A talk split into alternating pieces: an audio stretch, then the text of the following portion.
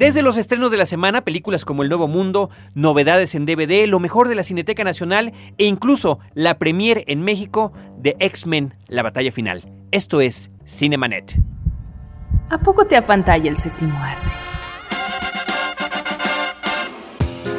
Bienvenido a Cinemanet, la mejor dosis de imágenes auditivas para la apreciación cinematográfica. Las butacas están listas. Toma tu lugar y acompaña a Carlos del Río y Roberto Ortiz. Disfruta el cine con todos tus sentidos. Frecuencia cero, la otra radio.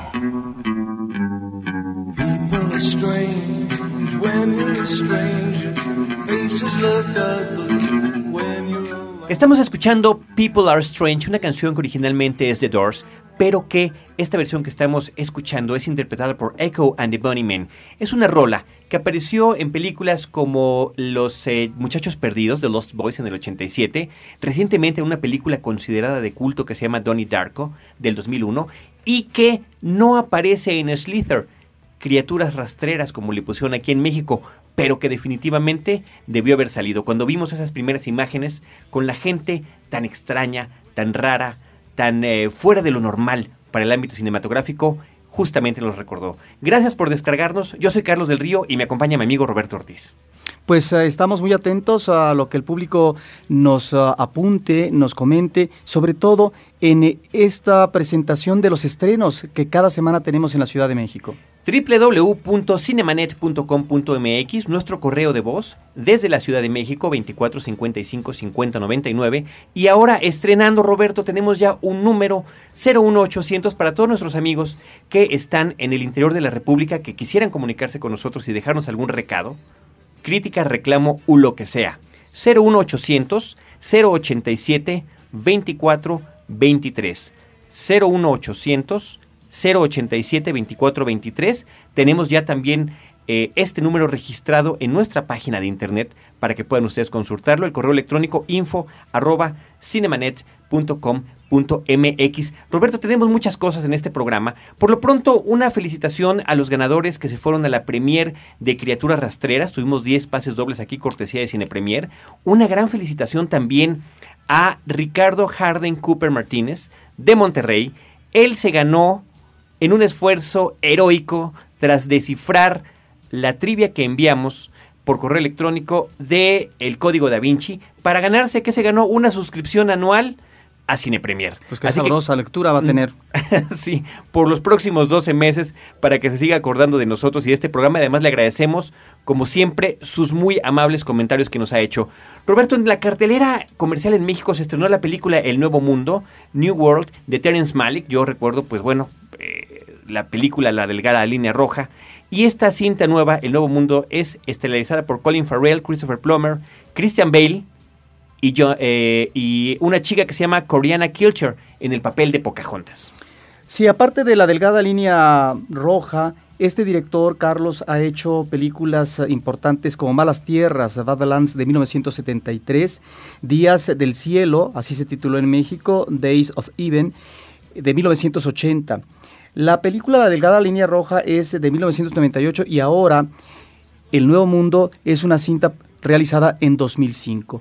¿Qué quiere decir esto? Que es un director que se toma su tiempo para analizar los proyectos, prepararlos y luego montarlos a través de imágenes fílmicas que no tienen eh, comparación con el ritmo que manejan las vertientes eh, más identificadas eh, del cine comercial el ritmo rápido, una gran fluidez en las imágenes. Aquí lo que encontramos es una mirada pausada, no complaciente, pero sí muy atenta, diríamos que serena, y del paisaje, de los personajes, y así es como se van desarrollando los dramas de cada uno de estos. En eh, el caso del Nuevo Mundo, Carlos, nos está remitiendo a esta relación mítica de Pocahontas y de John Smith este capitán inglés que llega a Virginia eh, eh, por 1600 aproximadamente.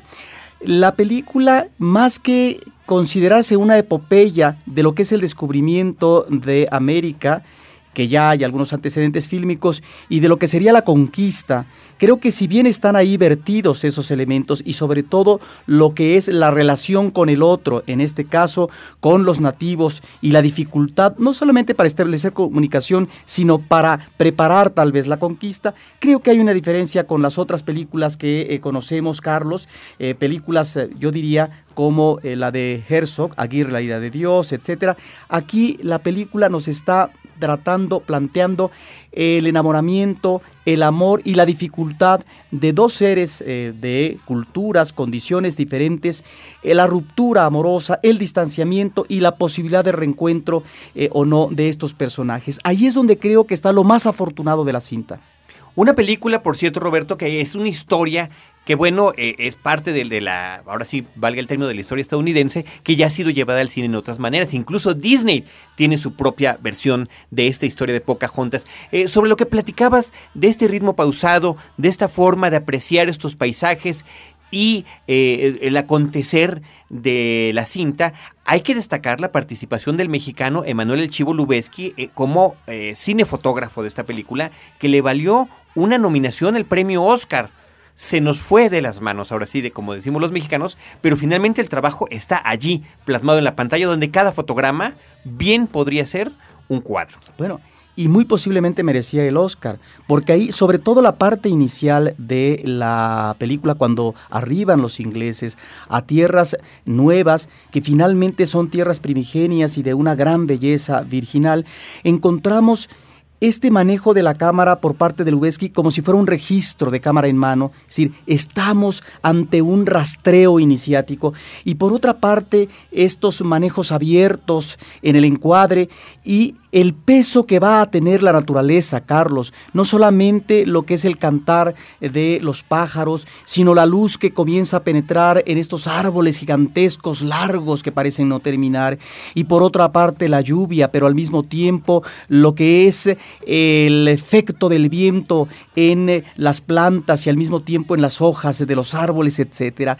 Este registro visual es de una gran belleza porque creo que los que nos quiere manifestar el director Ter Es esta aproximación muy difícil, pero este mirar anonadado ante una tierra nueva, no la tierra que tal vez se pensaba descubrir porque se está ante un terreno, ante un territorio diferente. Realmente es una película de un gusto exquisito cuyas ah, imágenes eh, dejan de lado el diálogo, aunque existe, y eh, creo que cobra mayor importancia, Carlos, el diálogo interior, diríamos, a partir de la voz en off de los diferentes personajes, y ahí es donde esta voz en off, de alguna manera, está tratando de evocar, de reflexionar, no de explicar el drama personal y de los demás, sino eh, tratar de resolver esta interrogante ante el misterio que implica el enamoramiento con el otro, con el extraño, con el diferente, pero que entraña realmente un atractivo fascinante. Una voz en off que es ya además una característica del director Terrence Malick. Roberto, El Nuevo Mundo en cartelera New World Colin Farrell en el papel de John Smith. Eh, tenemos por otra parte, Roberto, la cuestión de los DVDs que hemos estado regalando semana con semana. Esta semana tenemos tres. Eh, tenemos la película de Munich de Steven Spielberg que ya hemos platicado. Tenemos Serenity, un filme de ciencia ficción. Y tenemos también la comedia romántica como si fuera cierto, una cinta que está protagonizada por Reese Witherspoon y Mark Ruffalo. Reese Witherspoon, que es la mujer que ganó el Oscar por el eh, mejor actriz principal en la última entrega de los premios de la Academia. Esta es una comedia romántica que eh, varía un poco de lo tradicional porque estamos aparentemente ante la disyuntiva de un hombre que se está enamorando de un fantasma, de una mujer que muere eh, en un accidente automovilístico, pero que ella todavía no se sabe fuera de este mundo, ¿no? Y él al ir a habitar el departamento que ella tenía, pues es ahí donde se lo encuentra. Participa también en la película con un papel menor el actor que se llama John Heather. Él está en esta otra cinta de culto, esta película de culto pequeña que se llama Napoleón Dynamite, una película que en Estados Unidos pegó muchísimo sobre una suerte de nerd y su contexto en un pequeño pueblo estadounidense. Y a partir de esa cinta es que lo llamaron para este pequeño papel y bueno, así ha ido ganando terreno en algunas otras películas. El DVD cuenta además con una material adicional que se llama Conoce al elenco, que yo ya vi y que está muy padre porque te hablan de por qué fueron escogiendo a cada actor para tal o cual personaje, incluyendo algunas anécdotas de cómo estuvo todo el asunto del casting, lo cual, bueno, a mí me gusta ese tipo de cosas cuando son un poquito diferentes, cuando acabas de ver una película que te gustó la comedia romántica, como si fuera cierto, la tenemos en DVD, si alguien se la quiere llevar, que nos escriba a info.cinemanet.com.mx. Nos vamos a un corte comercial, a un, a un pequeño corte, en lo que escuchamos Every Woman in the World de Air Supply, una canción muy melosa, demasiado melosa diría yo, nada más oímos tantito, pero tiene que ver con que es otra de las canciones que aparece en la película Slither, Criaturas Rastreras. Volvemos.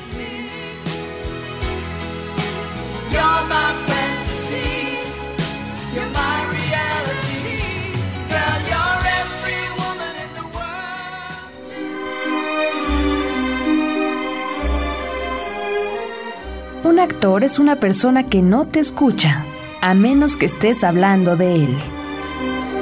Marlon Brando. No te quedes fuera de foco. Cinemanet regresa en un instante.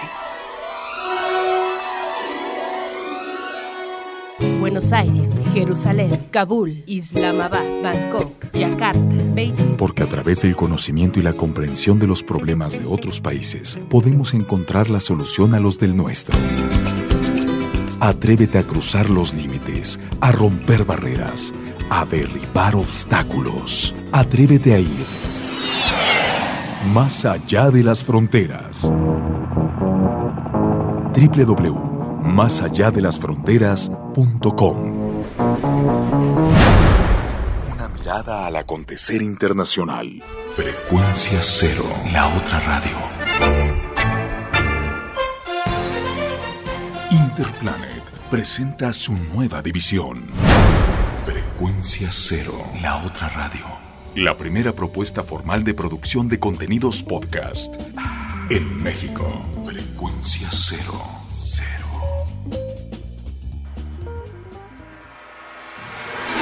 Fin del flashback. Estamos de regreso.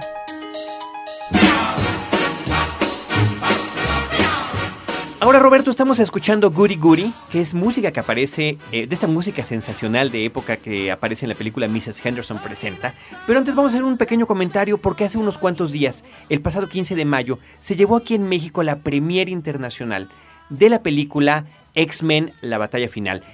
Eh, de la película propiamente en sí todavía no vamos a hablar, porque nosotros aprovechamos este espacio para hablar de las cintas ya que están en cartelera y poderlas compartir con el auditor. Yo creo que no tendría caso adelantarnos, aunque yo sí quisiera nada más comentar que yo esperaba un poco más de la película. Lo importante es que este fue un gran evento en nuestra Ciudad de México, un auditorio nacional casi lleno, muchísima gente deseando entrar a la función, pero sobre todo la presencia, que eso lo vemos muy poco y que es algo que creo que se agradece hacia un público mexicano y latinoamericano que aporta muchísimo a la industria fílmica estadounidense. Entonces estuvo aquí en México Halle Berry, estuvo aquí Hugh Jackman, estuvieron ahí, por supuesto, una alfombra roja, pues lentamente, platicando con diferentes medios de comunicación, firmando por ahí autógrafos de la gente que llevaba sus cómics para que esta gente les diera su firma y finalmente unos instantes antes de que comenzara la película pasaron ambos pues a platicar brevemente, ¿no? A saludar al público. El que ya traía algunas cosas escritas, aunque no habla español, es Hugh Jackman.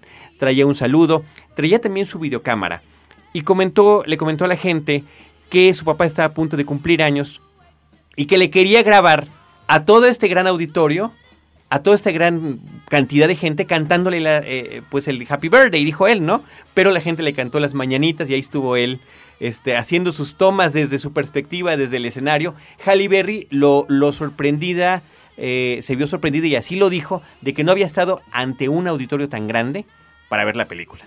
Así que bueno, pues eso fue un evento que tuvimos aquí en México, Distrito Federal. Roberto, la señora Henderson presenta. Pues mira, este es un buen estreno de la semana, una película con una extraordinaria Judy Dench que se roba, por supuesto, la película, pero no hay que olvidar que está alternando con otro magnífico actor, Bob Hoskins. De tal manera que tenemos aquí a un personaje real, Carlos, que existió en, en Inglaterra y que se llamó Laura Henderson, Aquí la vemos ya a sus 69 años, una mujer, eh, empieza la historia cuando ella enviuda, eh, muere su esposo y le entra un espíritu emprendedor, sobre el qué hacer a continuación después eh, de estar casada. Y mira, ella que es una mujer orgullosa, retadora, pero al mismo tiempo seductora en el momento que está platicando con alguien eh, para lograr sus propósitos, convencer, etcétera, es una mujer aristocrática, tenaz y que compra un teatro.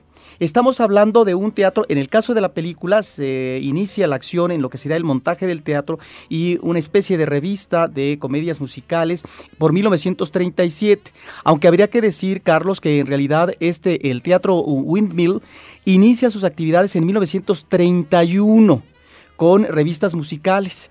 Lo interesante de esto es que no solamente nos presenta el personaje, y no el drama, pero sí las vivencias que está teniendo enfrente en su vida presente, sino también lo que es esta realidad, por un lado, la guerra, los bombazos eh, por parte de Alemania en Londres, pero un teatro que logra cobrar vida y sostenerse en plena guerra porque está en el subsuelo de tal manera que si llegan los bombazos, finalmente aquellos soldados eh, que están en la guerra o regresan, ellos eh, eh, pueden divertirse un momento. Pero ¿cuál es el elemento sabroso, atractivo de la película? La idea, la idea genial por parte de Mrs. Henderson de implementar el desnudo como sus obras eran inmediatamente robadas, eh, eh, no, no robadas, sino copiadas las ideas para otras puestas en escena, bueno, entonces tratan de implementar el desnudo en la escena teatral. Y claro, solamente se les permite el llamado eh, desnudo estático, que es lo que después en el cine mexicano llegamos a conocer como la estética estática. Este desnudo allá por los 50, fíjate, esto fue en los años 30. En el cine mexicano, el desnudo de una Columba Domínguez o de una Ana Luisa Pelufo se da ya en los 50, hasta entonces. Y mira, esto realmente, aunque se toma muchas licencias el director, si bien es cierto que está inspirado en aquellas puestas en escena teatrales, pues obviamente estos cuadros, retablos de mujeres hermosísimas que no se pueden mover, pero que lucen su belleza física, eh, eh, está muy bien manejado. Un dato histórico que agradecemos. que se ¿eh? agradece. Y por otro lado, el manejo de la comedia musical, en donde encontramos eh, el sabor muy pegado, obviamente, a la escenificación teatral. Estamos, pues, eh, entonces ante una recreación de esa actividad que fue muy importante en Inglaterra en ese momento. Y por otra parte, lo que sucede en eh, el drama personal por parte de la señora Henderson, que no solamente perdió a su esposo, sino que perdió a su hijo en la Gran Guerra de 1915 y por lo tanto, en su soledad, ella es consciente de que es una sobreviviente y que sus seres más queridos han dejado de existir. ¿Cómo emprender, continuar la vida? Ante un destino que no propiamente es asiago, pero que finalmente resulta difícil. En ese sentido, creo que el eh, director crea un personaje magnífico que está ahí para disfrutarlo un buen estreno de la semana, Carlos. Mrs. Henderson presenta, Mrs. Henderson Presents es el título en inglés, protagonizada por Judy Dench y Bob Hoskins. El director es Stephen Frears, quien nos dio películas como Mary Riley con Julia Roberts, Hero, una película, una comedia que a mí me gusta de principios de los años 90 con Dustin Hoffman y sobre todo Relaciones Peligrosas del año de 1988. Tenemos los DVDs de Munich, tenemos DVDs de Serenity y eh, bueno, pues felicitamos al ganador de Como si fuera cierto, que es Juan Carlos Ponce Gregorio. Nos vamos mientras escuchamos esta canción que se llama Gonna Shine Up My Boots con Corp Band y volvemos desde la película Criaturas Rastreras.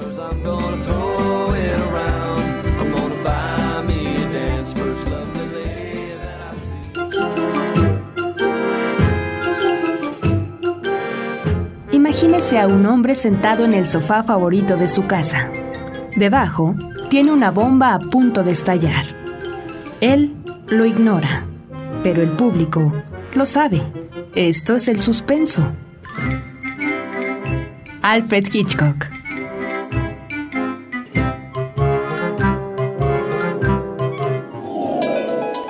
Cinemanet regresa en un instante.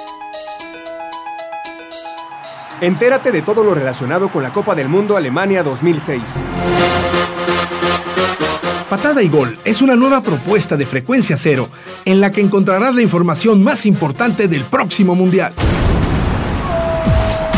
Los equipos, las sedes, los jugadores, la opinión y la polémica son los principales elementos de este programa.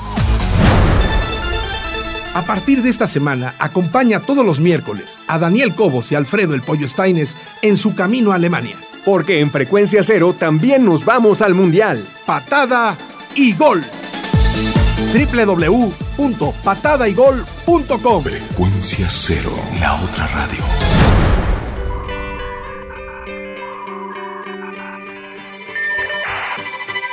www.frecuenciacero.com.mx Frecuencia cero, la otra radio. Un nuevo medio para una nueva generación. Fin del flashback. Estamos de regreso.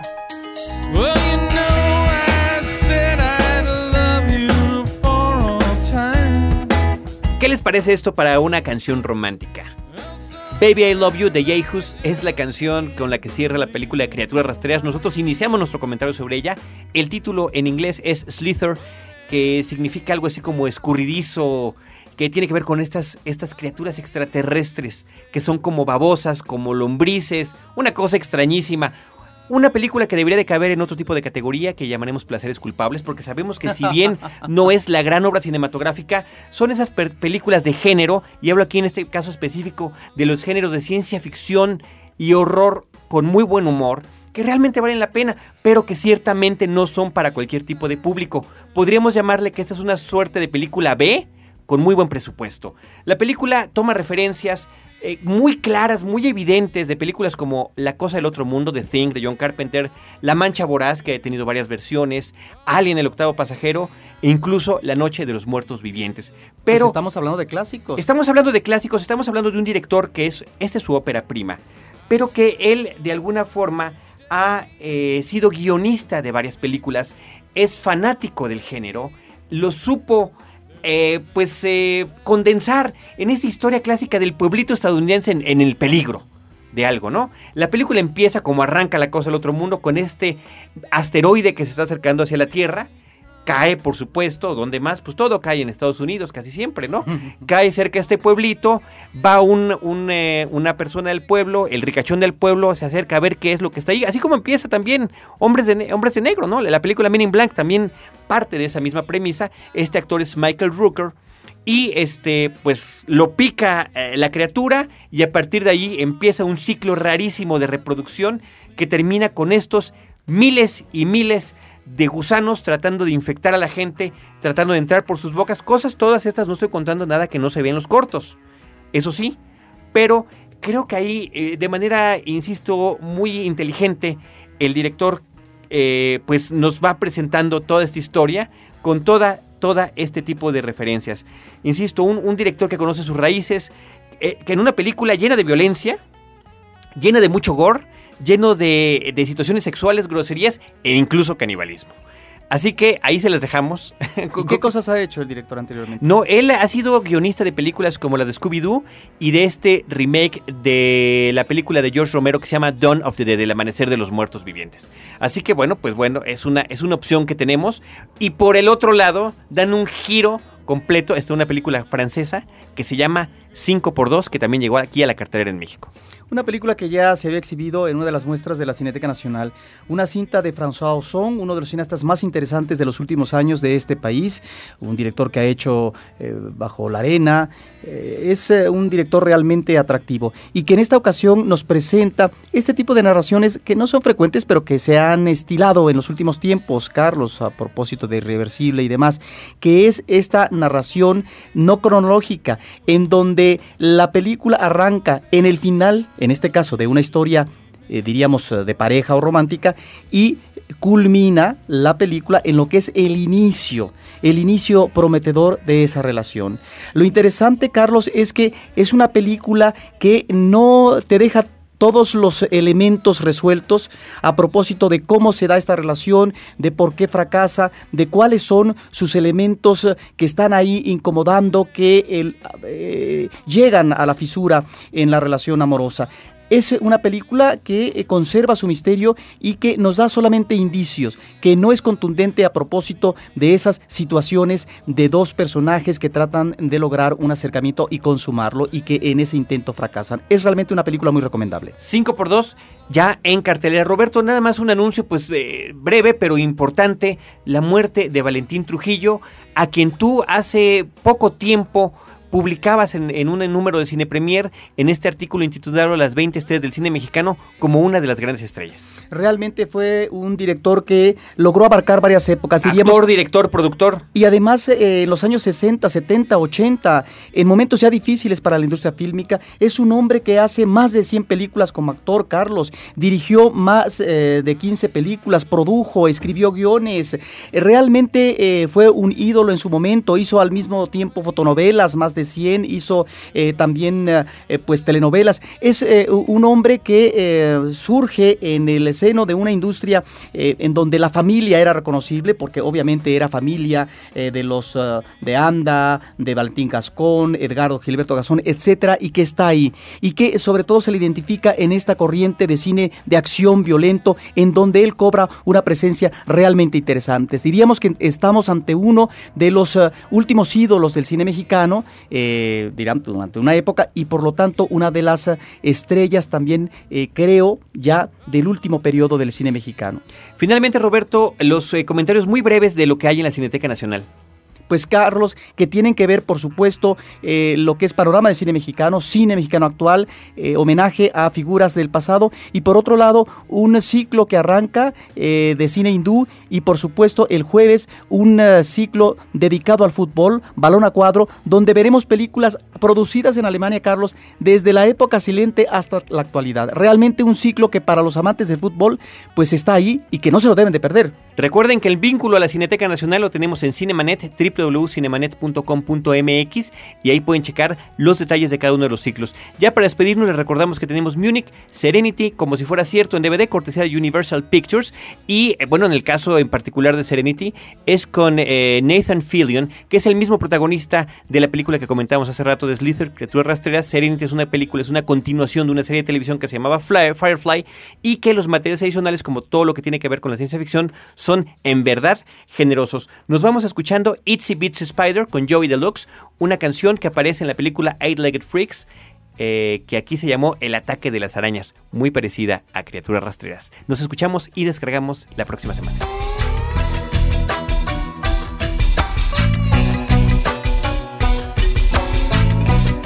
Frecuencia cero, la otra radio.